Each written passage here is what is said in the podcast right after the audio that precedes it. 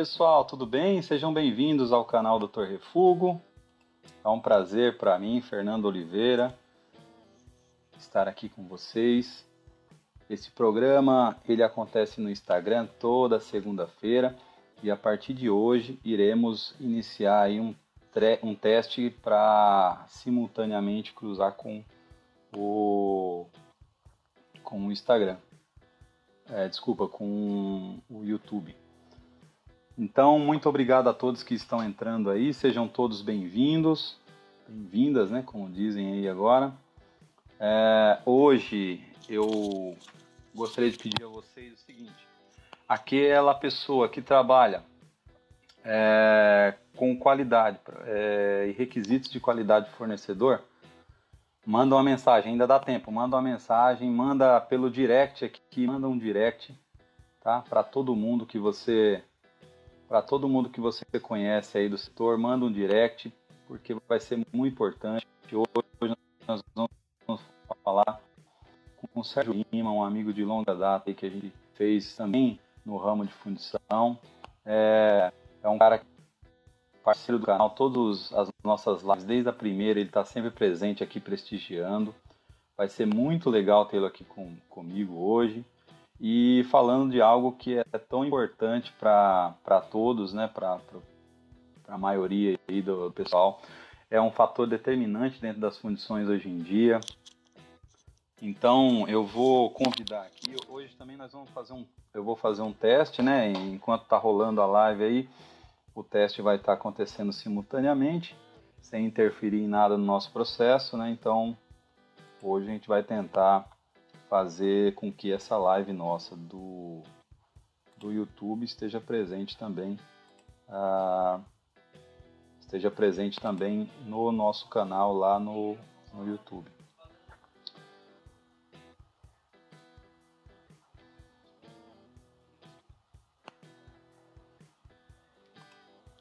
Então é só mais um minuto, a gente vai iniciar aqui. Vamos ver se vai, se vai funcionar, se vai acontecer da forma como a gente quer. Vamos aguardar aqui.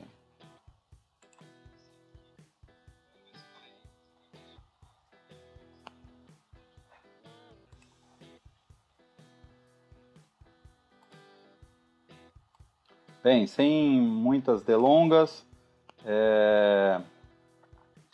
eu vou chamar ele aqui, Sérgio Lima, técnico em fundição, técnico em fundição e também é, é, fez também um tecnólogo em processos de fundição, atua no mercado há mais de, de 15 anos, atua com o segmento de é, fundição para o setor automotivo. E tem um trabalho muito, muito consistente na área de qualidade. E esse é um dos motivos da gente ter chamado ele aqui hoje. Nossa live já está com, com mais de 30, 27 pessoas, é, é um número excelente. Eu vou convidar aqui novamente o. É, é, antes da gente iniciar aí, eu queria agradecer a presença de Guilherme Servante, Davi é, Nogueira, é, olá, boa noite. Boa noite, Fernando. Ô, Sérgio, que prazer enorme tê-lo aqui agora, dessa vez, contribuindo com a gente aí no canal. É muito bom tê-lo aqui. E dizer para você que você está inaugurando uma nova fase no canal, ainda uma fase é. de teste. É, nós estamos neste momento, a partir deste momento, eu estou transmitindo ao vivo é, simultaneamente pelo Facebook e pelo e, é, desculpa pelo YouTube e aqui pelo pelo nosso Instagram. Ah, então, já é legal. Quem tiver oportunidade aí, tem um certo delay lá no, no YouTube também. Só lembrando a quem não sabe, né, nós fazemos essas lives aqui toda segunda-feira às 21 horas, é, pelo Instagram, aqui no aplicativo, e essas lives depois são colocadas no YouTube. O nosso canal Dr. Refúgio, ele tem base no YouTube, nossos vídeos ficam todos postados no YouTube. E eu acho que o Sérgio já viu também que nós lançamos recentemente o nosso podcast também, né, Sérgio? Não sei se você sim, sim. Já vi sim. lançamos o podcast aí com a intenção de aquele pessoal que vai trabalhar, que, que vai fazer uma viagem longa, poder perder uma live ou quer ver um conteúdo, poder acompanhar também. Sérgio, eu estava explicando, é, tentando falar um pouquinho aqui sobre, sobre você, sobre a sua carreira, mas eu acho que é, nada melhor do que você mesmo para contar um pouco da sua história aí para gente. Acho que é muito, muito feliz esse momento para mim, saber que você é um cara que, que apostou no seu crescimento, começando lá no Senai e, e seguindo aí essa vida, é, é, nunca parou de estudar, está sempre trabalhando, sempre estudando, sempre buscando conhecimento. Desde a primeira das primeiras lives você está com a gente aqui, muito legal. Então conta para nós um pouquinho quem é Sérgio Sérgio Lima para quem não conhece, por favor. Bom, legal. Primeiro, mais uma vez, agradeço o convite aí de poder demonstrar um pouquinho do, do meu conhecimento, né? Dar uma boa noite aí para aqueles que estão nos acompanhando aí no tanto no Instagram quanto no, no YouTube. Mandar um abraço aqui para a galera de, de SQM aí, que são os meus companheiros de trabalho que vão dedicar um pouquinho a nos assistir aí, né? E os demais companheiros de trabalho que também é, vão estar estão presentes aí, né? Então, Maravilha. vou falar um pouquinho da quem é Sérgio Lima, né? Então, profissional começou lá com fundição em 1999, né? Quando eu entrei no Senai em 97, minha primeira oportunidade de estágio aí foi numa fundição, atuando com alumínio. E depois disso, eu só vim estudando e evoluindo nessa área, né? Então são mais de 20 anos aí atuando com, com fundição, seja direta ou indiretamente, né? Atuando em laboratório, processo de fundição, e agora surgiu recentemente, aí, uns dois anos atrás, a oportunidade de trabalhar como qualidade de fornecedores, né? Mas voltado à minha categoria aí, que é, que é fundição, que é a minha especialidade. Legal, então, eu não podia... Desculpa, pode continuar. Ah, então, minha formação veio desde o do técnico em Senai, né? Então, fiz pelo Senai, eu tive a oportunidade de fazer o técnico, e o tecnólogo, e tem uma pós-graduação também voltada à área de, de metalurgia. Aí. Maravilha, maravilha. Então, isso é um fator importante, né? Você falou da qualidade e também da, da questão de você atuar com qualidade no segmento, no setor ao qual você é especialista. É, acho que é importante frisar isso, né, Sérgio? Apesar de ter muita gente se formando no setor de qualidade, ainda é bastante carente o, na área de qualidade para o setor de fundição, ainda é bastante carente de pessoal com conhecimento sólido do setor, né? Sim, infelizmente, né, no, no decorrer dos anos, o metalurgista ele foi perdendo mercado, né? Porém, a formação de qualidade é extremamente importante, mas para processos específicos assim, enriquece você conhecer daquela, daquela área, né? Que maravilha, que maravilha. E então, a gente combinou aqui, pessoal, é, nós vamos fazer aí. É, o Sérgio vai fazer uma explanação para a gente aí um pouco sobre a qualidade, a qualidade no setor e as principais etapas do processo. E aí, na sequência, a gente vai interagindo aí, como é o nosso costume. Sérgio, fique à vontade, a casa é sua e vamos lá. O que, que é qualidade aí? Vamos lá, né? Então, se nós formos avaliar qualidade, ela não tem uma definição concreta da qualidade, é um, é um termo, mas ela tem N definições, né?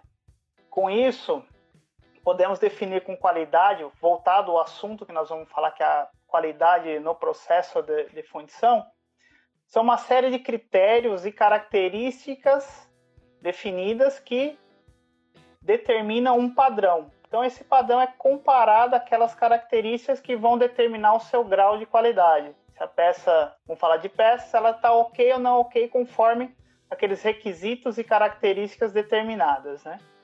Mas o conceito de qualidade ele é amplo. Nós podemos falar desde o nosso dia a dia, né? Qualidade de vida. Mas vamos voltar aqui para a parte de processo de fundição, que é o foco da, da nossa live aí. Legal.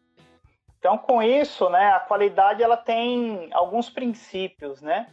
São sete princípios, né, pelas literaturas, normas, onde o principal foco da qualidade é o foco no cliente, é atender a satisfação, né, atender aqueles requisitos do cliente, né?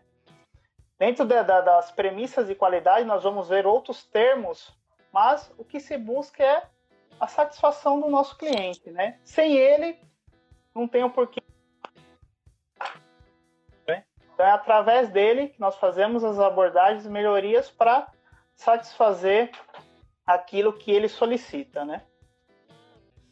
Maravilha. E, e essa visão do cliente é importante. É, acho que tem que ser a primeira visão que nós temos que ter sempre, né? Exatamente. Quem é o nosso né? cliente, o que que ele quer, né? Exatamente, né? Tem premissas, nós vamos ver normas, mas uma empresa, uma companhia, ela tem ali, ela tem que gerar os seus lucros fazendo produtos que atendam a necessidade de um cliente, né? Sem isso não tem o porquê da corporação ou da companhia existir, né? Ela tem que fazer produtos, né? Vamos falar de valor agregado, porém que atendam os requisitos necessários daquele cliente, daquele ou daqueles clientes, né? Maravilha. Ok. Então, dentro da. Vamos trazer agora para o processo corporativo, né, na indústria. Então, geralmente na indústria nós ouvimos falar em alguns termos, né? Sistema de qualidade, gestão de qualidade, controle de qualidade, política da qualidade, né, entre outros aí, que são ferramentas sistemáticas, procedimentos que fazem com que nós atingimos o objetivo final que é atingir a satisfação do cliente, atingir aquilo que o cliente está nos comprando, né? Aquele produto que ele está comprando. Né? Entendi. Então, mediante a isso, né? Hoje falando em qualidade, para quem está no, no mercado, é algo extremamente necessário, né? Porque cada dia os, os nossos clientes eles estão cada vez mais exigentes e com isso ele se torna mais seletivo, né? Então, a importância de criar-se uma, vamos falar, explorar o termo qualidade é extremamente grande para que nós possamos estar nesse mercado e sermos competitivos. É, e Sérgio, e tem uma coisa importante que a gente já falou e eu costumo falar nos meus treinamentos é, é a qualidade. As pessoas confundem qualidade com qualidade. Então, qualidade é a gente atender os requisitos do cliente e não ter o produto com a maior qualidade do mundo, não é verdade? Correto. Então, tem alguns requisitos lá do cliente, né? E você não precisa gastar recursos e energias para superar aquilo, fornecer mais do que aquilo que está pedindo, porque depois nós vamos entrar num termo que está dentro da qualidade, que são os custos, né? Fisicamente ele está ali inserido dentro da, da qualidade também, né? Então, a princípio é atender os requisitos do seu cliente. Esse é o foco. Depois nós vamos ver que tem assuntos que nós vamos trabalhar em cima da melhoria contínua, são ferramentas e outras ferramentas da qualidade para melhorar o seu processo, que consequentemente vai melhorar o seu produto, mas que você consiga obter os melhores resultados com o menor recurso possível, né? E não perdendo o foco, o cliente. É, e quem está chegando aí agora também, nós vamos, o Sérgio vai dar continuidade na explicação dele, mas a gente quer deixar claro aqui que a, é, a qualidade ela deixou há muito tempo de ser um custo dentro da fundição. A qualidade hoje, as empresas que mais atuam com qualidade, a qualidade é um setor estratégico dentro da corporação, né, Sérgio? Depois a gente vai falar um pouco mais sobre isso, mas uhum. acho que, que essa é uma visão que nós temos que sempre ter na hora que fala de qualidade, né? Sim, né? Mas também temos que ter esse sentido que a qualidade é um setor, né? Que a qualidade ela vem de todos que estão contribuindo naquele, naquela empresa, naquele, né, na concepção daquele produto, né? Então a qualidade ela tem que estar na mentalidade de todos, né? Seja do operador lá do chão de fábrica até a alta gestão, a alta direção, né? Então temos que deixar de classificá-lo só como um setor, né? um departamento. Mas isso eles têm certo. que estar na, na, na, ótica de todos aqueles que estão envolvidos naquela, naquele produto, naquele processo. Entendi. Maravilha. Né? E muitas vezes, é, o que, que as empresas, algumas empresas ainda é, classificam erroneamente? A qualidade ela entra como um custo, né, dentro do seu processo. Na verdade, ela ela tem, ela sim, ela tem a mensuração de custo porque você precisa de pessoas, recursos e materiais, porém, ela avalia a questão de você satisfazer o cliente muitas vezes com o menor recurso possível, né? Você precisa ter controles, você precisa ter análises contínuas disso. Tá? Então a gente tem que deixar de avaliar como um, um processo que agrega custo, só agrega custo. Eu tenho que avaliar e se eu não tiver a qualidade, se eu não tiver os, as premissas de qualidade, o que que isso me impacta, né? Então a pergunta ela tem que ser inversa. Não qual o custo da qualidade, mas sim o custo de não qualidade. Isso é um termo que cada vez mais tem crescido dentro das empresas, né, certo? Sim, isso, né, até pelas próprias normas, exigências dos clientes, né? Então isso é um, é um processo contínuo, né? Você vem, melhora, ainda vamos falar um pouquinho de melhoria contínua, né? nada está, nada tem um processo definido. Você sempre pode estar atuando para melhoria da, daquele processo ou daquele produto. E você que está em casa aí, você, ah, você, você, você, sabe o que é custo de não qualidade? Serginho, dá um exemplo para a gente aí do que seria um custo de não qualidade e como, como mapear isso daí, por favor. É, nós temos os custos de qualidade, né, que são aqueles que estão é, atrelados à estrutura, às pessoas, aos recursos utilizados ali na, na concepção do produto, mas nós também temos os custos de não qualidade, né? Que são os índices de refugo, algumas peças de retrabalho, né?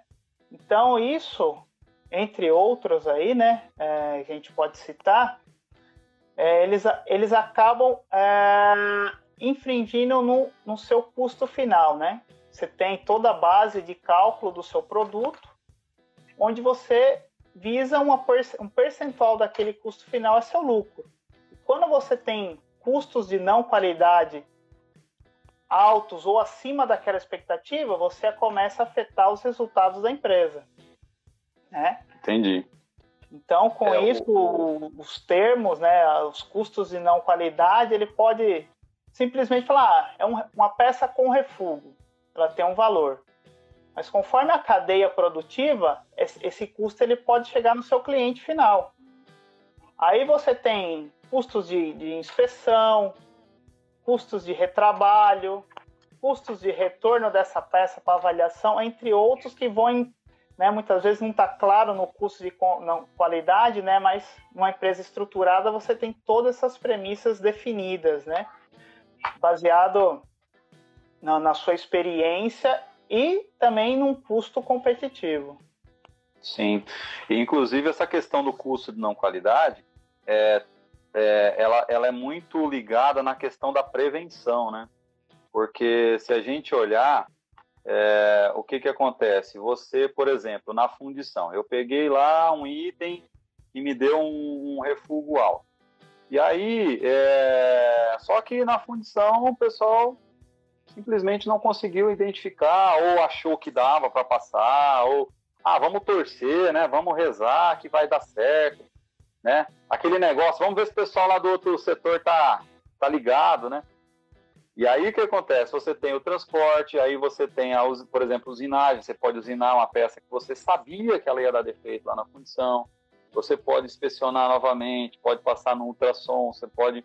Ou seja, todas essas etapas que você fizer após você ter um ciclo de controle, teoricamente são etapas de custos de não qualidade, né, Sérgio?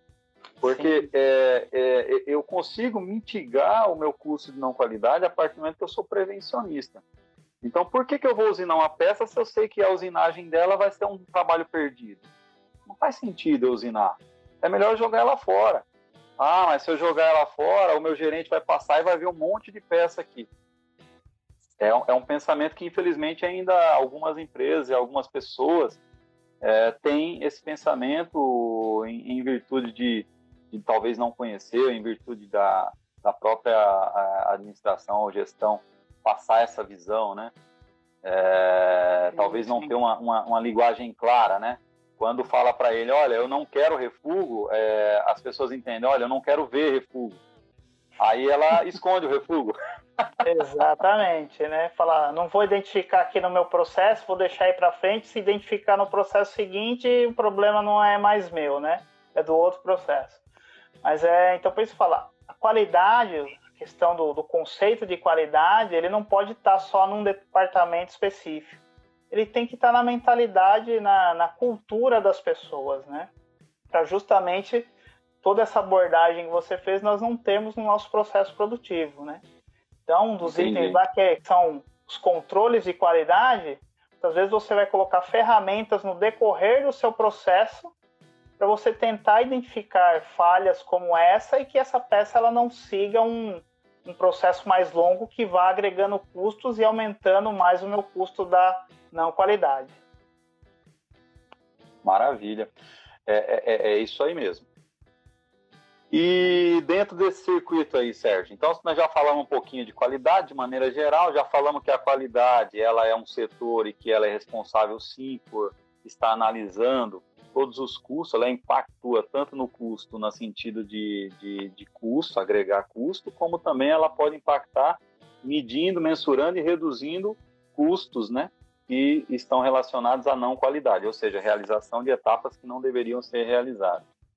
E um, prossiga com o que você entende que seria essa, essa questão do, da qualidade, por favor. É, então, nós vamos avaliando a qualidade, né? Tem conceitos que a qualidade ela visa minimizar as variabilidades de processo, né? Uma vez que o processo ele tem muitas variantes de um determinado tópico, um ponto, você tem um índice de ter, você tem a propensão de ter uma peça com não qualidade, né? não atendendo os requisitos do cliente. Então, a qualidade ela faz N trabalhos né, para fazer com que os processos eles fiquem os mais estáveis possíveis para que eu tenha melhoria na minha produtividade, redução dos meus índices de rejeição, a satisfação do cliente né, e, por último, ter uma rentabilidade maior da, da empresa. Sim, então, sim. A, a, qualidade nós não podemos só deixar com, com um ponto que ela tá ali. Ela tem uma gama de, de, de, de benefícios que ela acaba trazendo para o nosso dia a dia aí. Sim, e inclusive é uma coisa que o importante que o Anderson está falando aqui, o Anderson de Paula, 79, um abraço, boa noite, é que importante é sempre também, para quem não tem contato direto com o cliente, o cliente final, é importante também é, que se reconheça quem são os clientes e fornecedores internos, né? Exatamente. Na, na durante a cadeia de, de, de, processo, né, de produção, você tem clientes internos também, né? Um depende da, da eficiência do processo anterior para que o dele também seja eficiente, né? Então essa é uma cadeia, embora a gente esteja falando de cliente e fornecedor num, em dois pontos, né? Eu sou o cliente, eu tenho um fornecedor do produto X, mas dentro da minha operação eu tenho alguns clientes que precisam também da, da qualidade daquele, daquele produto, né? Então são as premissas de qualidade que eles vão falar, por isso que ela tá tem que estar tá enraizada durante o, o ciclo inteiro do processo, né? Desde o meu do meu cliente, do meu fornecedor mas também dentro das minhas etapas de processo. Sim, que nem está falando o nosso colega Jarley é, Graciano lá no, no YouTube, ele fala do porteiro ao diretor, todos são responsáveis pela qualidade. E é verdade? Exatamente, né? não tem, não tem um setor específico, né? Como eu já havia falado antes. Todos eles são responsáveis aqui, né? Uma vez que a alta gestão, o seu time de, de, de gestão ele tem isso em mente, isso ele replica para o seu quadro de funcionários, fazendo com que aquela é, esse termo de qualidade ele seja disseminado na fábrica inteira. Com certeza. Com certeza, a fábrica inteira. O, o Clayton pediu assim: vocês conseguem dar um exemplo na prática da qualidade envolvendo o operador? É, o operador que você já viu em fundição, por exemplo, auditoria escalonada, ele quer algum exemplo prático de qualidade envolvendo o operador. Perfeito. Então, na, como operador, a primeira premissa é ele ser treinado para realizar aquela atividade. Sendo treinado, ele tem que seguir aquela, aqueles procedimentos, aqueles processos ao qual ele foi treinado para executar uma atividade. Se ele fizer de qualquer jeito, nós podemos estar tá danificando, tendo algum problema na, na, na peça ali que ele está operacionando, né? Então, a primeira premissa é ele ter um treinamento. Ele foi treinado, ele foi avaliado quanto àquele treinamento, né? Teve alguém lá que acompanhou, avaliou, e ele começou a executar aquilo que está escrito, que foi determinado a ele fazer, né? Então isso já tem, ele tem que ter em mente que aquela atividade que ele está executando, ela é primordial para dar continuidade no, no, na operação, no processamento do produto. É, eu estava conversando hoje com um amigo aqui, é, e assim, o, uma coisa importante em falando em treinamento e falando no momento que vivemos, né, Serginho? Eu acho que uma coisa importante é, por exemplo, o treinamento é tão importante que nesse momento que a gente está passando por uma dificuldade temporária, é, de repente, uma das saídas para a gente voltar melhor ainda depois da, disso tudo é pegar esse período que eu estou com meus funcionários ociosos e treiná-los, treiná-los, treiná-los, treiná-los de forma eficiente, porque na, no retorno eles vão estar muito mais motivados, muito mais preparados para fazer um trabalho, uh, o trabalho deles da melhor forma possível, né? Sim, sim. Quando você treina uma, uma pessoa, ela se sente parte do, do grupo ali, né? Então, os treinamentos contínuos, isso é importante também para valorizar o potencial daquele, daquele colaborador, daquele funcionário, né? Então, é, o, o, o, treinamento o, é algo, é o conhecimento é algo que é aquilo que você não perde. Né? Então, sim, com certeza. Outra coisa que o que o nós vamos levar lá para frente, senão a gente hoje a movimentação está intensa aqui, fico tá. muito feliz com os comentários. Você tem acompanhado, está acompanhando aí também, né, Sérgio? Tô, tô. Então, o, o Igor fala da questão do, do turn, dos turnover, né, de cada setor. O Igor, Igor Bark, um abraço, Igor, prazer em você estar por aqui. É, e aí, na sequência, vem o, o Marcos Rosana Lima, que diz assim, o que, que você acha do controle de processo? Isso ajuda muito na redução de refúgio? Eu acho que as duas perguntas, elas são uma complemento da outra, né? Uma responde a outra, né, Sérgio? O controle de processo é extremamente crucial para você garantir a qualidade do produto. Se você focar só na qualidade do produto, você está avaliando controle de produto, né? Você está avaliando o produto final. Ele já passou por todas as etapas e aquilo que tinha que dar errado já deu e você vai detectar, detectar lá no final. Né? É Falando em, em peças fundidas, muitas vezes para eu validar uma peça, eu tenho controle, inspeção visual, raio-x, é, correntes parasitas, ultrassom, é, que mais controles aí?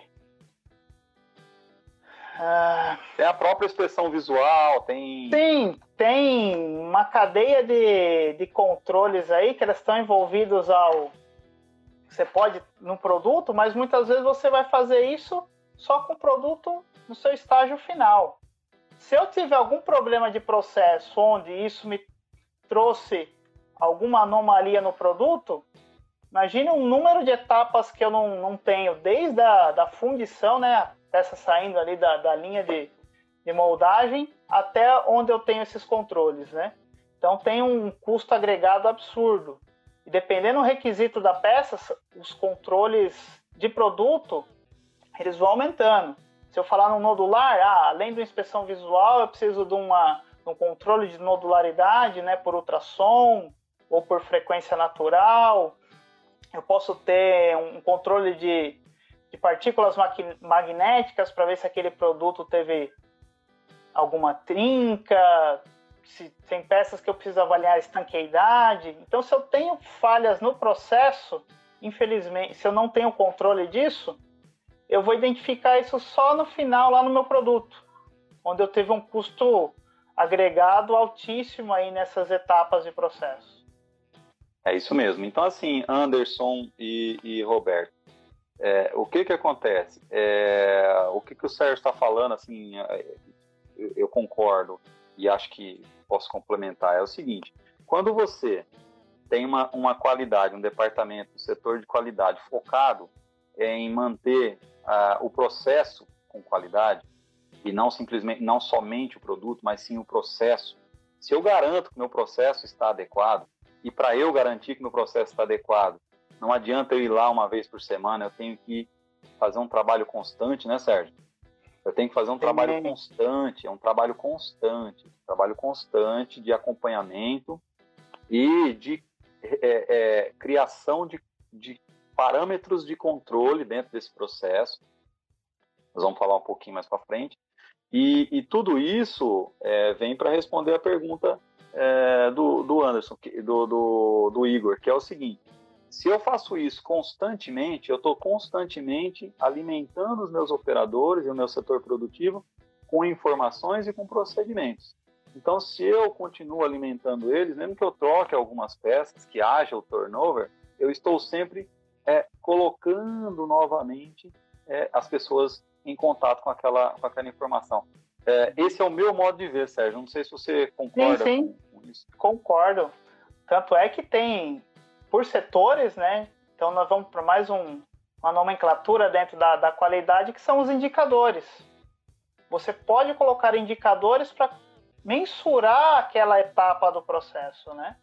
Para você ver se, se aquilo está de acordo com as suas expectativas ou não. Né? Então o controle, o controle ele tem que ser contínuo, né? Além do controle é você trabalhar com a informação. Não adianta eu controlar, jogar num papel Porém, o que, que eu faço com aquela informação? Então, eu tenho que trabalhar com a informação, seja na divulgação para o meu time operacional, no meu time que está ali, bem como eu avaliar aquelas informações e trabalhar em cima delas para cada vez melhorar o meu, meu processo, o meu produto. Né? Que aí estamos lá falando em melhoramento contínuo. Então, sempre eu preciso avaliar essas questões para que eu possa agregar mais coisas ao meu processo fazer com que o meu produto tenha qualidade, com custos mais baratos e eu seja cada vez mais competitivo. Sim, eu gostaria de aproveitar e responder uma pergunta do pessoal da Mão Ferraz que está aqui na, no nosso no nosso nosso Insta também, que é o seguinte, ela, ela pediu para dar um exemplo de, de, de uma um case aí, um exemplo de, de algo que a gente possa fazer na função relacionada a controle de processo. Então, eu vou aproveitar, é, é, desculpa, é Monferrato. Monferrato. É, eu vou aproveitar essa, esse gancho do, do Sérgio para falar o seguinte. É, uma das melhores formas que tem para você engajar a sua equipe, alguns, fala, alguns outros falaram aqui também, é você fazer o que o Sérgio falou. É você pegar os dados que, que as pessoas estão é, fazendo e transformar eles em informação. Você quer ver uma coisa, a coisa que mais eu tenho, eu faço quando eu vou fazer algum trabalho de melhoria de processo em uma empresa? A coisa que eu mais faço é pegar os controles e transformar todos aqueles dados que o cara preenche lá na, na, no papelzinho dele e transformar aquilo numa planilha de Excel em um gráfico e mostrar para ele. Chamar ele numa sala e falar, tá vendo? Ó, ontem o seu aproveitamento foi de 92%, hoje o seu aproveitamento foi só de 85%. Então, assim, é, o, qual que é o, a pior coisa para a qualidade? Como que a gente motiva o pessoal para a qualidade? É trazendo esse pessoal para junto da gente. Então, se pensa, pensa como seria desmotivante você passar o dia inteiro fazendo anotações em um caderno ou em uma folha, uma ficha, e no final do dia passar alguém e jogar essa ficha numa gaveta.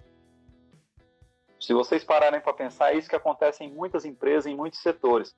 O uhum. operador passa o dia inteiro fazendo anotações que no final do dia ele sabe que vai para o lixo. Então isso desmotiva isso desmotiva as pessoas a é, continuarem preenchendo. Quando uhum. ele tem um gráfico, quando ele tem algo que aparece, que ele sabe que vai aparecer, que dá destaque, é, e isso não acontece de uma hora para outra, né, Sérgio? Não, isso é um trabalho demorado, né? A coleta de dados, nem não adianta ela ficar num papel. Eu preciso trabalhar com essa, com essa informação, né? Nem falar, ah, o operador lá, ele fica lá passando meses e meses registrando, simplesmente aquele papel vai para uma gaveta, vai para um arquivo. Porém, a informação que tem ali, muitas vezes você vai utilizar quando? Se tem um problema de qualidade. Então, eu tive um problema, um determinado dia, num determinado lote, aí eu vou lá atrás resgatar esses dados. Falou, uh, o que será que aconteceu? Né? Se eu tivesse avaliando esses dados continuamente, né, eu estaria uma, um processo diferenciado, né? Muitas vezes eu poderia pegar aquilo ali naquele, naquele momento, ou um pouquinho depois ali, dependendo da, do quão automatizado está a sua informação, né? Se ela tiver no papel, muitas vezes você precisa registrar, criar um banco de dados, né? Esse é o, é o controle do processo. Não adianta nós simplesmente jogarmos no papel e deixarmos de lado. O ideal é que crie um, um banco de dados, alimente essas informações, porque na qualidade nós também temos ferramentas, né? O Lean Six Sigma, o Kaizen, que você pode trabalhar esses dados né? e otimizar o seu processo. Entendi. Então, entendi. o trabalho da qualidade ele é, ele é contínuo. Né? Ele, ele tem uma série de benefícios se você usá-los ao seu favor. Não pensando que qualidade é um custo. A princípio, ela entra como um custo porque você precisa de pessoas e recursos. Porém, no decorrer, essas pessoas e recursos elas vão otimizando, é, minimizando as variáveis de processo e obtendo resultados cada vez melhores com relação ao produto ou processo. Entendi. É, eu, eu, concordo com você, acho que é, é, o caminho é por aí. Dentro da sua apresentação, eu te cortando toda hora aí, o que mais você tem para apresentar? Não, não. Qualidade, se nós formos fazer uma abordagem aí, nós vamos passar o, o dia inteiro aí falando só de conceitos de qualidade, né? Mas vamos tentar jogar um pouquinho para o pro, pro processo de fundição, que é o foco do, do, da, nossa, da nossa live hoje, né? Tem uma pergunta aqui. Uh, hoje no mercado nacional, qual é o maior desafio? Investir em tecnologia ou aplicar conceitos Lean? Então essa é a pergunta do Alan Santos. O Alan Santos é meu superior aí. Eu não Opa. posso deixar o, aí sim, hein? Aí é que eu chamo da qualidade está atenta e prevencionista. Exatamente. Né? Então, é, falando o que, que é qual é o maior desafio, né? Na verdade, como qualidade, você tem que avaliar os dois lados, né? Tanto investir em tecnologias para agregar e melhorar o, o, seu processo, como também as, o processo Lean, né? Para otimizar o seu, o seu processo. Então, eu creio que os dois são andam em paralelo. Quando a gente avalia o mercado exclusivo nacional, quando se fala em tecnologia, dependendo da tecnologia, ela tem custo agregado elevado e muitas vezes é, o gestor ele acaba deixando isso de lado, né? Fala, não, eu vou investir um dinheiro que não vai me trazer um retorno esperado. Mas você deve pensar o que, que aquela tecnologia vai agregar. Às vezes você tem que pensar a longo prazo. A curto prazo, realmente, é um investimento alto, eu não vou investir. Mas o que, que aquilo vai me agregar de médio a longo prazo? Então essa é, e, análise tem que ser feita. E uma outra coisa importante, viu, Alan? É, na minha visão, é que quando você tra eu trabalho com Lean há muito tempo já, e, e o Lean é, é, o primeiro caminho, não tem jeito. É o primeiro caminho por quê? Porque o Lean é um investimento barato. O Lean é você treinar a sua equipe e soltar ela em campo para fazer o Gemba e com isso é, encontrar as melhorias. E elas são quase que imediatas e de alto, alta rentabilidade. Né? Então, é, o que, que acontece? O, a, a, nossa, a nossa intenção é sempre trabalhar o Lean o que, que vai acontecer? Você trabalhando o Lean, vai chegar uma hora que você vai trabalhar tanto, ele vai ficar tão eficiente que o próximo passo, inevitavelmente, vai ser você investir em tecnologia. Então, acaba sendo um processo meio que natural. E você fazendo um trabalho lean, ou seja, transformando a sua, a sua é, empresa numa, numa empresa eficiente, eficaz, é, e, e, e, trabalhando numa lógica lean, é, aí é meu entendimento, né?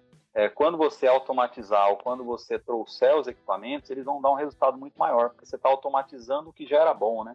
É diferente de você automatizar o que é ruim. Exatamente. Porque você pode correr o risco de, de transformar aquilo que é ruim em algo, de repente, pior, né? Corretamente. Né? Então, os dois eles são, são realmente necessários, eles andam em paralelo. Algum com custo mais baixo e mais fácil de se aplicar, porém, a própria evolução do, da exigência do cliente, o próprio dinamismo do mercado faz com que a tecnologia, em algum momento, ela, ela seja essencial. Quanto mais você demorar para aplicar a tecnologia, seus concorrentes ali eles vão aplicando, eles vão ter um diferencial para você, onde aí você vai ter que correr atrás. Então aí avaliar quais são os impactos mesmo de cada um, mas os dois eles têm que andar em andar em paralelo. Que maravilha. Muito bom, muito bom. É... Alan, oh, Alan, agora fico é... meu jovem Sérgio. Uma coisa que eu pedi para você, que acho que seria interessante aqui para todo mundo, é o seguinte: falando ainda em qualidade e falando sobre o aspecto do cliente, né? É, como é que a gente pode, é, como é que a gente pode fazer é, o processo de qualificação de um, de um fornecedor, usando o, o exemplo claro aí do, do da fundição, né? Uhum. Os, quais são os passos para desenvolver é, um fornecedor de fundição? Acho que essa é uma pergunta que muita gente que está aí gostaria de saber. Vamos lá, Só deixar claro, pessoal, antes do Sérgio começar, é que assim, o Sérgio ele tem uma vivência grande na indústria, na cadeia automobilística, que é uma das cadeias mais exigentes do mercado de fundição hoje em dia. Então, assim, na verdade, se você conseguir iniciar os passos, você já está no seu setor, se o seu setor não tem essa exigência, você já vai estar um passo à frente e vai estar mais perto de galgar novos mercados. Sérgio, e aí? O que, que você me conta? Para avaliação de um fornecedor. Primeiro vem, vem da sua necessidade, né? Qual é a sua necessidade na aquisição de um, de um produto fundido? Conforme a sua necessidade, você vai no mercado avaliar quais são os possíveis fornecedores daquele produto. É, com isso, você vai ter um critério de seleção de fornecedores, né? Geralmente a qualidade, o, aí o departamento de qualidade, ela tem os manuais com vários critérios onde eu tenho que o, que o fornecedor ele deve cumprir para atendimento e satisfação da, da, da qualidade, né?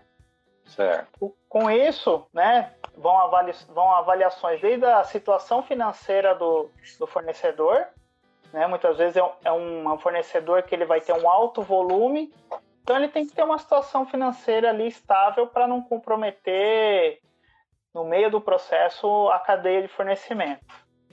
E como requisitos, aí citando na cadeia automotiva, né, são as, as certificações.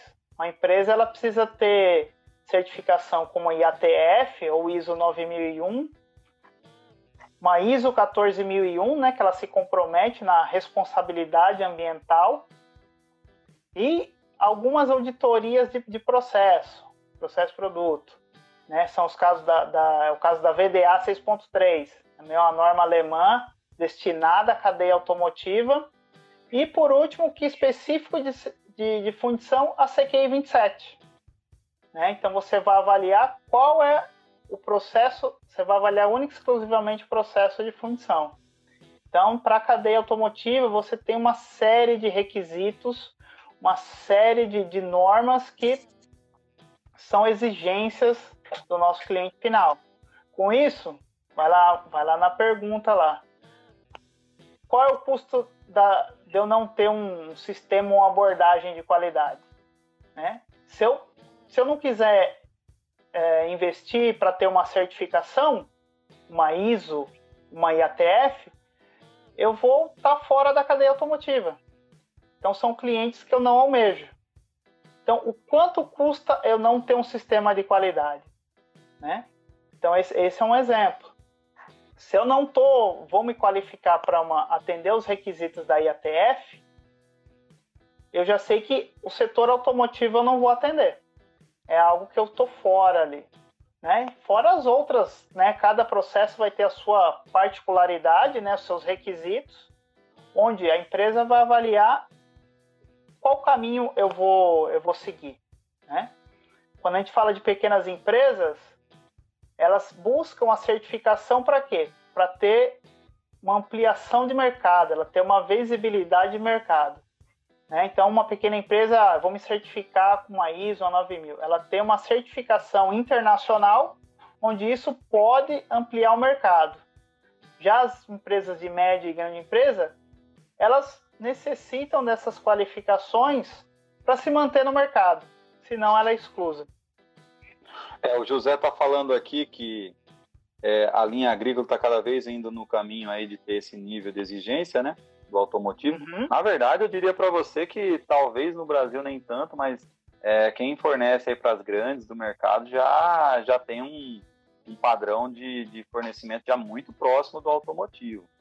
Na verdade, quem ainda é, não, não sofre tanta exigência é quem atende aí o mercado de reposição, mercado de, de que não atende diretamente as montadoras, né, certo? Sim, mas mesmo para reposição você tem um critério de exigências ali, né? Que no decorrer do tempo, se isso não está tão forte essa cobrança de, de, requisitos, no decorrer do tempo isso vai ser, vai ser normal, vai ser algo essencial, né? Com a própria evolução da, da, da cadeia dos requisitos aí. Então, muitas vezes, hoje você está no mercado de reposição, a exigência não é tanta, você consegue ser competitivo, porém, a exigência do mercado, uma hora ela vai fazer, não, você precisa ter os mesmos padrões de, de qualidades pro, que uma peça em série, uma peça que vai direta para a montadora, ela tenha. Isso é, é, questão de tempo, na minha Legal. visão, né? Não, maravilha. É, é, eu, eu, entendo que é por aí também, acho que que é a, essa é a visão que o, que o José quis nos, nos brindar aqui. Uhum. Bem, continuando, então, então você falou que primeira coisa é você ter uma empresa sã e uma empresa com situação financeira para suportar ali o fornecimento, porque você vai ter um grande faturamento, mas em compensação você vai ter uma quantidade de capital investido muito maior, né, certo? Depois Exatamente. você vem para uma, uma avaliação inicial, né? Exatamente. Então, são premissas, são não. Pode ser. O mínimo é você avaliar algumas certificações que ele tenha, né? Se ele tem uma ISO 14001, significa que ele atende alguns requisitos ambientais, né? Algumas solicitações do meio ambiente. Se ele tem uma IATF, ele atende outros requisitos da cadeia automotiva. Né? Então tem algumas certificações básicas que você como cliente você vai acabar solicitando né? E uma vez, Entendi. se você não tiver, né? Se você não tiver essas certificações, eu nem vou te buscar como cliente, como um potencial fornecedor. Entendi. A, par a partir dessas premissas, né, isso vai estar tá descrito em manuais e qualidade da, da particularidade do produto e da empresa, né? Então, uma vez que você tem certificados, né, que foi exigência lá do, que ela cumpre os seus requisitos, né? Você vai fazer as primeiras abordagens com esse cliente em potencial. Então você vai avaliar qual é a situação financeira dele, qual qual é a estrutura né, de, de, de processo que ele tem, quais são as tecnologias envolvidas, entre outros aí, para você avaliar se ele tem condições de atender os requisitos do seu produto. Maravilha. É, então... Aí uma vez que ele atendeu ali os requisitos, que ele já consegue te atender, aí que vem para a fundição de verdade. Aí que você vai começar o trabalho, não é isso? Então, depois dessa toda essa avaliação, você você está apto, você atende o, os requisitos, né? Os requisitos de qualidade, os requisitos comerciais, os requisitos de atendimento de, de, de, volumes, aí sim nós começamos na, na fundição. Que aí, um, em geral, um, nós temos um, uma, uma diretriz, né, uma, uma norma, um manual, né, que é a CQI 27. Então, com a CQI 27, você consegue avaliar se aquele fornecedor ele tem né, uma série de, de, de requisitos, uma série de controles no seu processo que vão atender à qualidade do produto. Sobre CQI 27, nós temos uma live com o Camilo, que foi feita no começo do ano. É, tivemos muitas interrupções por conta da internet, mas foi uma uhum. live bem interessante. E, inclusive, eu até deixei lá o descritivo, quem quisesse a, os formulários padrão lá para ver, para fazer o teste. Mas ninguém me escreveu, né? Estou aguardando até agora. É dr.refugo.gmail.com. Quem quiser ter acesso ao formulário, a gente envia para vocês. Então, uma vez feito o CQI 27, é o que vai determinar o processo, né, Sérgio? É, é, é a identificação da, da robustez, digamos assim, né? O quão que a empresa está preparada para repetir o mesmo processo, né? Exatamente. Né? Então, falando em processo, o foco da fundição é no controle de processo. Você controlar o produto, você já, já fez, né? Então, aquilo que tinha que estar de errado já deu, você vai constatar no produto. Com o risco de, se você não detectar no seu processo, o cliente ele pode detectar. E esses custos eles vão ampliando aí, né? Então, o foco tem que ser o controle do processo. Uma vez que você então, a, como controle de processo, o importante é a confiabilidade dos dados que você está avaliando, né? né? Não adianta só eu controlar, mas o quão confiável está aquela, aquela informação, aquele dado para que eu possa avaliar e trabalhar com ele para que eu traga benefícios para o meu processo é. de fundição, né? É muitas vezes Aí... eu já tive como experiência quando você fala em aplicar estatísticas né, no processo de fundição, todo mundo fala, não, isso não funciona. Não funciona porque muitas vezes a sua base de dados ou ela é incompleta ou a veracidade daquela informação não é a correta. Que isso vai impactar no seu resultado final. Sim, sim. É, isso é, é um fator interessante. Ô, ô, Sérgio, e a repercussão aqui não para, né? É, o Nalder está falando aí que a grande dificuldade atualmente é encontrar fornecedor certificado e com custo baixo. Né? A certificação justifica o alto custo dos fornecedores? O que, que você acha? Qual que é a sua opinião? Sempre utiliza esse argumento para justificar o preço. É, eu diria para. Eu, eu, eu, eu, eu, vou deixar você falar, depois eu, eu comento. Porque se você justificar dessa forma, que a certificação ela é um alto custo, e você não decidir por não optar, aquela que implementar ela vai sair na sua frente. Então, tem que ser sempre avaliado né, qual o benefício de você implementar essa certificação, mas também o que vai te custar você não implementar. O que você tem de objetivo, né? Então isso vai estar nas premissas da empresa. O que, que ela busca? Se ela for certificada, é. ela vai ter uma série de, de pontos positivos, né? Ela vai ter certificações de nível global. Né? Uma vez que alguém avalia, fala, não, essa empresa é certificada, isso nós se vê com bons olhos. Mas se ela não é, né? Falar, ah, é um custo alto que eu vou estar tá internalizando aqui. Qual é o custo que eu tenho de não ter essa certificação? Então é essa que você tem que pôr na balança e avaliar qual a estratégia da empresa. É, e, e, só complementando aí a sua, a sua questão, eu, eu costumo é, também pensar muito nessa questão aí da seguinte forma.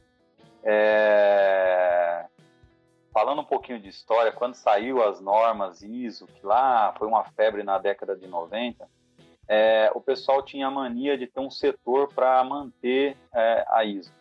Então, na verdade, naquela época tinha um setor de, de, de, qualidade onde as pessoas eram responsáveis por ficar atualizando os dados, e na época de, de auditoria era uma loucura.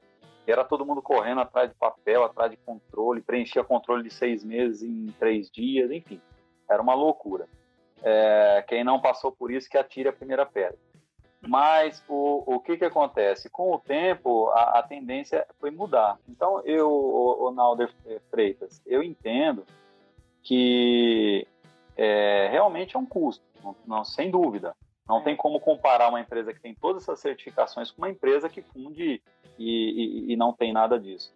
Mas o, o, o, grande fato é que tem muitas empresas que ainda cometem o erro de não trazer a certificação como uma ferramenta para ajudar a melhorar continuamente. Ela traz a certificação como algo obrigatório imposto pela montadora ou imposto pelo sistemista, quando na verdade a qualidade e as certificações elas vêm para que você possa estar tá melhorando seu processo, melhorando seu produto, tendo um produto cada vez mais competitivo. Eu, eu entendo assim, é isso, Sérgio? Exatamente. Então, além dos benefícios que uma certificação pode dar, nós não podemos avaliar que a qualidade ela se resume a ter um certificado. Isso também não pode. Você tem que trazer aquilo que está discriminado na, na, naquela norma, naquela ISO e ATF e trazer isso para benefícios para o seu processo. Não simplesmente, ah, porque eu tenho uma ISO 9000 ou uma IATF, eu tô dentro do, do jogo, ainda tô no jogo, né? Então, mas você tem que avaliar hum. os benefícios que aquilo ali pode trazer. Legal. Ô, ô, Sérgio, aí beleza. Até agora você está falando que foi lá na fundição, avaliou a fundição do cara, viu como é que estava, mas até agora você não mandou um desenho para ele, certo ou não? Ainda não. Só estamos nas primeiras avaliações, né? Para ver se ele tem competência. Depois nós vamos falar quais são os requisitos. Aí eu vou mandar normas. Com certeza isso já, já tem um tempinho antes, porque para ele validar um custo, ele precisa de norma, precisa ver o que, que ele precisa atender, ele precisa de um desenho, quais são as características do desenho, né? Existem requisitos específicos de cliente, né, que são requisitos aí são muitas vezes mais fechados, algo que parte lá do seu cliente final, ele tem que chegar na, na fundição, e com isso, né, aí você começa algumas discussões, né? Então, tendo desenho, tendo normas, tendo os requisitos de qualidade, né? aí nós vamos lá para a fundição.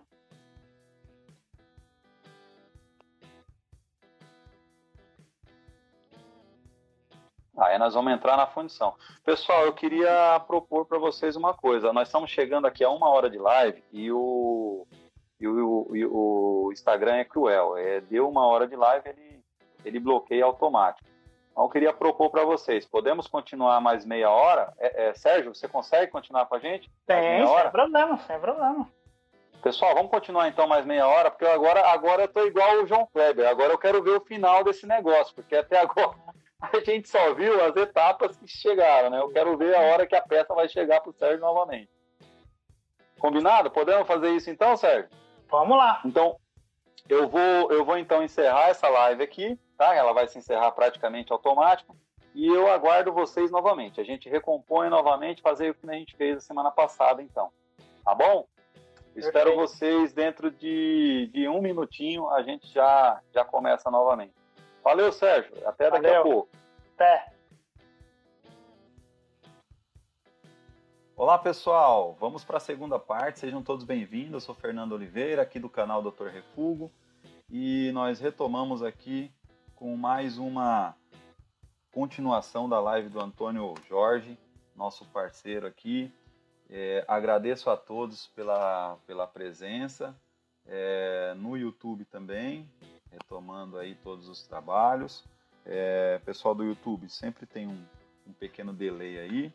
Agradeço a todos pela compreensão. Estamos aí retomando gradativamente. É... Bem, Vamos só aguardar mais uns minutinhos, está todo mundo entrando aí. Obrigado a todos pela presença. Hoje nosso recorde, um dos nossos recordes aqui é, no processo. Uh...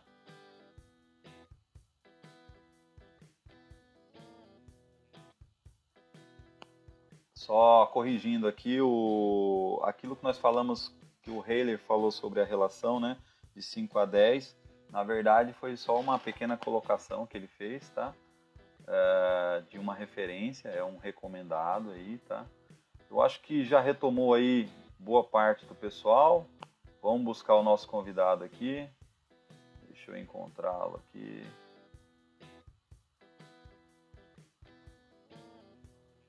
Vamos lá, retomando aqui com só hoje nós estamos falando sobre análise térmica com o professor uh, Antônio Jorge, um dos grandes especialistas aí de análise térmica, um cara da prática. E a gente estava falando de prática, né, Antônio Jorge? Falando de prática, né? Falando uma coisa que eu acho interessante de falar, aproveitar aí que o pessoal está entrando ainda, e falar é o seguinte: é, tem muita gente, a gente estava falando com o Francisco, aliás, o Francisco está aqui, o Francisco que fez a, a, live comigo, está de madrugada lá participando dessa é. live com a gente. Grande abraço, Francisco, obrigado mais uma vez. É... Um abraço, Francisco. Opa! E o que eu ia falar para você é o seguinte: uma, uma das grandes questões que as pessoas não entendem, eu, eu não sei se não entendem ou o que acontece, é que a análise térmica é, é, ela é uma constatação, né, Antônio Jorge? Ela nunca vai ser é, um veredito para você fazer nenhuma alteração, porque quando você pega o resultado de análise térmica, na verdade, você só tem uma opção: ou você retorna para o forno, ou você vai falar assim, ó, eu vou fundir com tantos por cento de refúgio. Ou seja, ela é uma, apenas uma constatação, né? Eu tenho que agir preventivamente, ou seja, usar aquele resultado para minha próxima planejamento, minha próxima carga. É isso mesmo, Jorge? Não, eu, eu, eu corrijo no forno, como eu disse antes, né? Então dá para você salvar uma, uma corrida já no forno. Se você é, faz é, análise que... térmica no forno, né? Exatamente. Você não pode fazer na final. A final, eu normalmente, no, no nodular, mais especificamente, o nodular precisa fazer mais uma análise térmica, além do forno. Porque a reação com o magnésio, ele altera, às vezes, significativamente a sua nucleação. Porque o, o magnésio, ele detona, né? ele acaba com os seus núcleos. Então depende muito, você usa liga 4 é uma condição, se ele usa liga 1 é outra, mais grave ainda, e se for cordão é pior ainda. Então é, é, é importante você fazer uma outra análise no, antes de vazar, se der tempo, porque a análise demora aí em torno de três minutos. Então, para quem usa a panela vazadora, é tranquilo. Agora, para quem vai vazar direto na panela, tem que criar um intermediário. E você fazer análise e uma correção. Essa correção é mínima, não é nada é, exagerado. Você vai só ajustar o que o magnésio fez. E você aí nunca sabe. Ele às vezes não altera e às vezes altera. Então, Ou seja, é aquele ajuste fino para você corrigir ali uma pequena, um pequeno detalhe. Exatamente. Esse aí pode ser aquele lá que você tinha um refúgio de 10, baixou para 7, para 5, e isso aí é o que vai te garantir sair de 5 para 3, para 4, né? Não, zero, zero, zero, não tem defeito. Se você tem análise térmica sob controle, você não tem refúgio de metal. É zero. Eu já zerei na, na, no passado o refúgio é, com usando análise térmica. É lógico, nós estamos falando aqui metalurgicamente, pelo amor de Deus, pessoal. Refúgio vai existir sempre, porque nós temos uma série de fatores que envolvem, né, Antônio Jorge? É, é. E todos eles precisam ser muito bem controlados. E, e, e zerar é, realmente é uma etapa para você conhecer bem o processo e para você manter ele. É, vai depender de uma série de variáveis, Mas é. você conseguiu. Esse é um fato legal. Você conseguiu, durante um período, em um determinado item, zerar mesmo, Antônio Jorge? Zerar o defeito você não tem defeito. E, e sem assim, sem olhar a peça, você é, trabalhar momentos, por exemplo, no ferro cinzento. Se você manter uma sua produção com meta 10, é, 10 graus de recalescência, você vai ter um desvio aí de mais ou menos 2. Você está acima da contração líquida. Você está fazendo a exudação, você está alimentando, autoalimentando, você está é, é, usando um massalote interno na peça e você não precisa do externo. Então você tem uma, um, um rendimento fabuloso tirando o massalote. É uma variável a menos. Né? Em termos de produtividade, isso aí é um ganho. E a exudação, a, a, acima de 10, você começa a tirar inoculante. Né? Então, nessa produção de 25 toneladas por hora, no passado, como tinha um pouco de inflação, eu transformava tudo isso em dólar. Então, a, a redução da carga, uma carga boa, usando um, um coque que eu desenvolvi com o nosso amigo falecido Besser, é, lá em, em, Santa Catarina, nós conseguimos reduzir o custo usando um tipo de coque que me dava uma, uma protegia o metal da, da, das ventaneiras com oxigênio para aumentar a produção que a gente ficava injetando e, e, e esse coque ele tinha uma cinza maior ele protegia o metal a escória descia junto então tinha um volume de escória maior e aí eu tinha uma recalescência maior. Com isso, eu passei a usar menos coque importado, coque alemão, caríssimo. Na época, o chinês, caro também, porque importado. Mas eu usei o nacional, que era um custo bem menor, e usava menos é, inoculante. Em resumo, eu conseguia reduzir o custo da produção, da fusão, em 100 mil dólares mês. Caramba! Tá? Então, é um fato assim muito importante aí para continuar trabalhando nessa linha. Agora, você falou aí da recalescência, né? Tem algumas pessoas que a recalescência acaba. É... Você é, considera a recalescência um fator primordial dentro do estudo da análise térmica, né? E eu consigo usar esse, essa mesma teoria da recalescência para o nodular e para o cinzento, ou ela é mais usual no, na nodular? Só no nodular. Pelo, pelo fato de você usar, você está trabalhando com grafitas lamelares. Né? Então, ela, ela tem um, um, uh, um segmento dentro do metal para para todo o contorno de, de austenitas que você vê lá, na, lá dentro. Ao passo que o nodular você não tem isso. Por isso que eu recomendei, não trabalhe com um nódulo grande. Porque você tem que trabalhar ao contrário. Aí você não tem expansão grafite. Você não pode ter no, no nodular. No cinzento você precisa dela. Né? E a grafita, é, quanto maior, melhor. A grafita, é, entendido. Agora, uma, uma última questão aqui é, que, que, eu queria ver contigo é o seguinte: é, falando ainda da grafita, é, através da técnica de análise térmica, eu consigo é, prever é, todas as grafitas, todos os tipos de grafitas verificado em norma, Antônio Jorge? Sim, você pode fugir de algumas, né? Que é o esperado, Não, né? Que é o esperado, mas é bem dinâmico a, a precipitação de grafita, porque é, se você tem um, o, o que dita o tipo de grafita no ferro cinzento é o superresfriamento. A recalescência só é o tamanho que você deseja, tá? Então, você tem que procurar uma, um super resfriamento é, acima, ou a, abaixo de 10 graus da linha eutética. Eu defini a, linha, a minha linha eutética em 1153. Isso aí, um dia a gente pode conversar sobre isso. Então, eu tenho que trabalhar com acima de, de 10 graus lá para.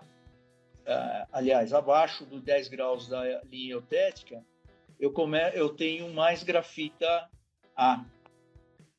As grafitas, elas não são é, padrões, né? Ela não tem uma precipitação uniforme.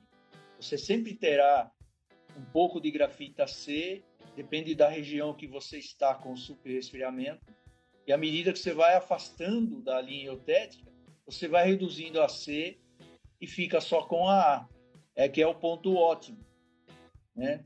E aí você começa a ter um espaço para você aumentar a recalescência. Quanto mais longe você tiver da linha eutética, maior você tem possibilidades de formar uma, uma recalescência maior. É interessante porque a recalescência é a formação maior de grafita. Concorda? Se você chegar perto do linha eutético, você para de formar grafita. Então a recalescência é. fica curta. Então você tem que estar distante para você fazer um usar um nucleante ou um inoculante que te faça um, uma recalescência maior. olha o, o, Paulinho Batair falando, é, é, Batair falando. Ferro cinzento, é, recalescência maior que 7,5% e ferro nodular menor que 2%.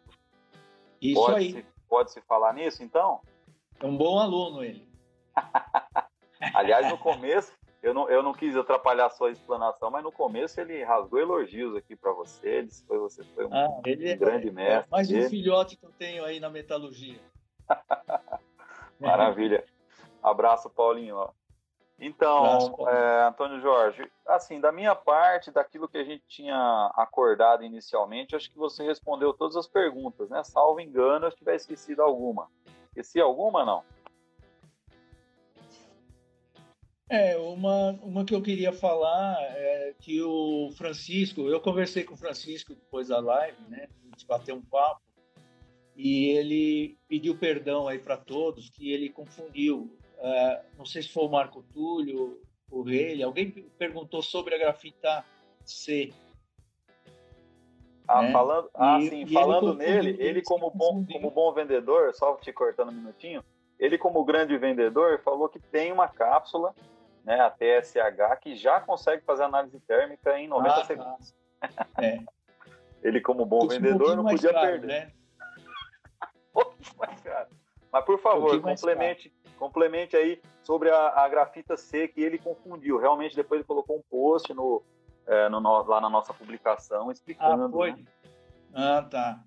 Então, é, eu tenho dificuldade em, em, definir a grafita C pelo padrão, ah, tanto a BNT como a STM ou a ISO, porque eles definiram um tipo de grafita C hipereutética. Né? Isso foi lá em 1941 e ela veio até agora, em 2019, dessa maneira. E, e, na verdade, o ferro cinzento não é hiper no mercado. Eu não sei se na época a maior produção era hiper e fizeram essa grafita C hiper. Né? Mas ninguém usa, não aparece isso no metal. A grafita C que eu defino, que eu encontro, é outra. É, é, é uma A meia robusta, meia engordada, né? E curta. Né? Eu tenho algum exemplo aqui. Deixa eu ver se eu consigo. Vou mostrar aqui a grafita C. Então, o que você está dizendo é o seguinte: houve então uma questão onde a característica da grafita C está mais relacionada com é, com a hipereutética, então teoricamente eu não tenho como formar ela nunca. Não, você tem, você forma a grafita C. Puxa vida, eu tinha ela aqui. É interessante é, ver que a grafita C, ela, ela, por formar grafita primária, então você tem aqueles veios enormes certo? Certo. E, e, e, e você. Aqui, ó. Já estou abrindo. Legal. É o. Acho que você já vai, inclusive, responder a pergunta do Wesley Jordão. E também te conhece. Ah, é? Lá da Volber. Ah, da Volber, sim. É, o Wesley. É isso, Batatais. É, o Wesley está falando assim: no nodular já vimos que as grafitas primárias podem ser problemas, são problemas. E no cinzento, qual seria a grafita problema? Essa aqui, ó. tá aí a resposta. Então, você tem aqui a, a, do lado esquerdo aqui do, a grafita padronizada aqui pela STM desde 1941.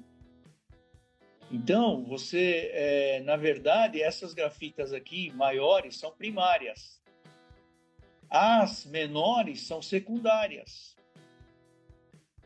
Então, essa secundária aqui pequena é a grafita C do hiper. Por zona de acoplamento, você formou com menos carbono. Então, o carbono aqui, por exemplo, está com 4,3, maior que 4,3.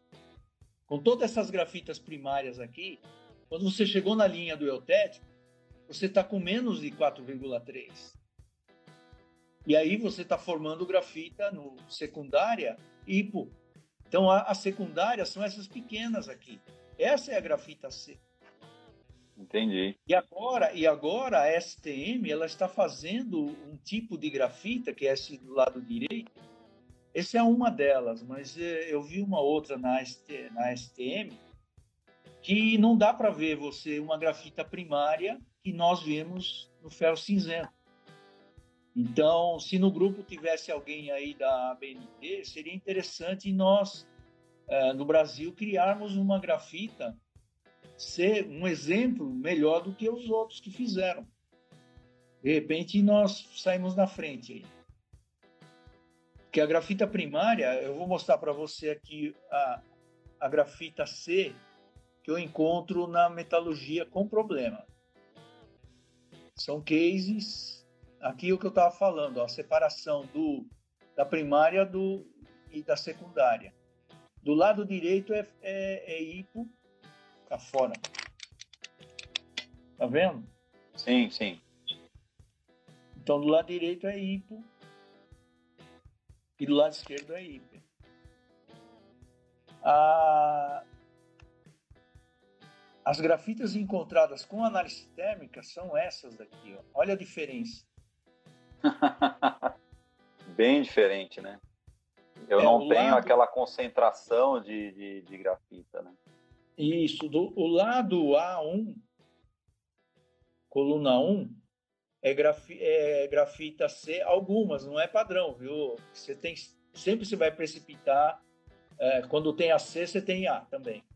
E pode às vezes ter A maior, em maior quantidade, mas o, a, a ruptura vai, vai ocorrer na, na grafita C. São essas daqui que estão no centro, olha, essas são grafita C, tá vendo? Uhum. Essas são mais grossas, são C, de ferro hipo.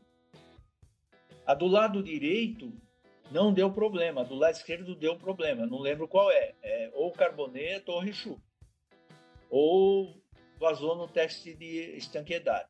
Foram esses três casos que eu tinha. Do lado direito, você tem também grafita C, mas você tem A grande, Olha a vantagem da grafita A maior. Ela dá exudação. Então, essa peça poderia dar rechupe. Não deu porque tem grafita A maior. Mas tem C lá. Mas não deu problema. Que maravilha. Tá? Espetacular. É, é, esse é o caminho, né? Você ter grafitas prioritariamente A e B é. para você ter uma melhor compensação do metal e melhorar a alimentação da peça e evitar defeitos, né? É. Então, você, se vocês olharem, a, eu não, não copiei a, a foto da STM, que normalmente a BNT vai, vai, vai copiar o que a, a STM faz. É. Mas não chega nem perto disso aqui. Lá só tem grafita arrancada. É um absurdo isso. Lá você tem grafita A pequena e com arrancamento no polimento. Aqui não, aqui você tem uma grafita perfeita, não tem nada arrancado, é grossa. Uma grafita, ela não, ela não fica é, em, em, volume é, do lado de uma grafita A. Ela é inteira, você vê que ela é inteira, do ponta a ponta, você tem grafita grosseira, tá vendo? Isso aqui é grafita C, no meio de grafita A.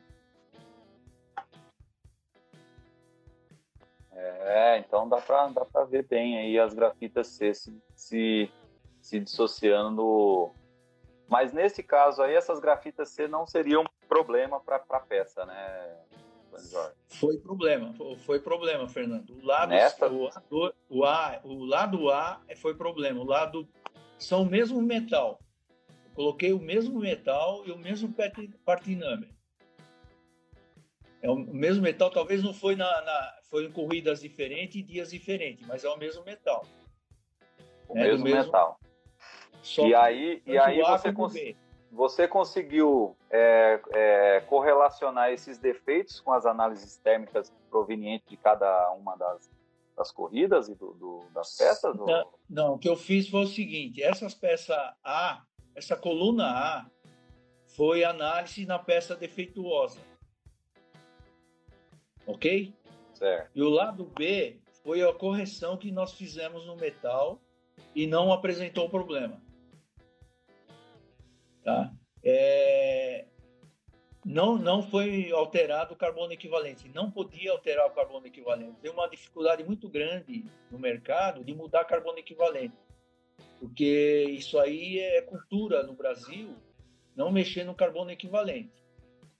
Sendo que, na verdade, não tem, não tem norma nenhuma que impeça isso. Não. Hoje, como o Breda está colocando aqui no, no, no, no nosso bate-papo, que o que manda nos ferros fundidos são propriedades mecânicas. Né?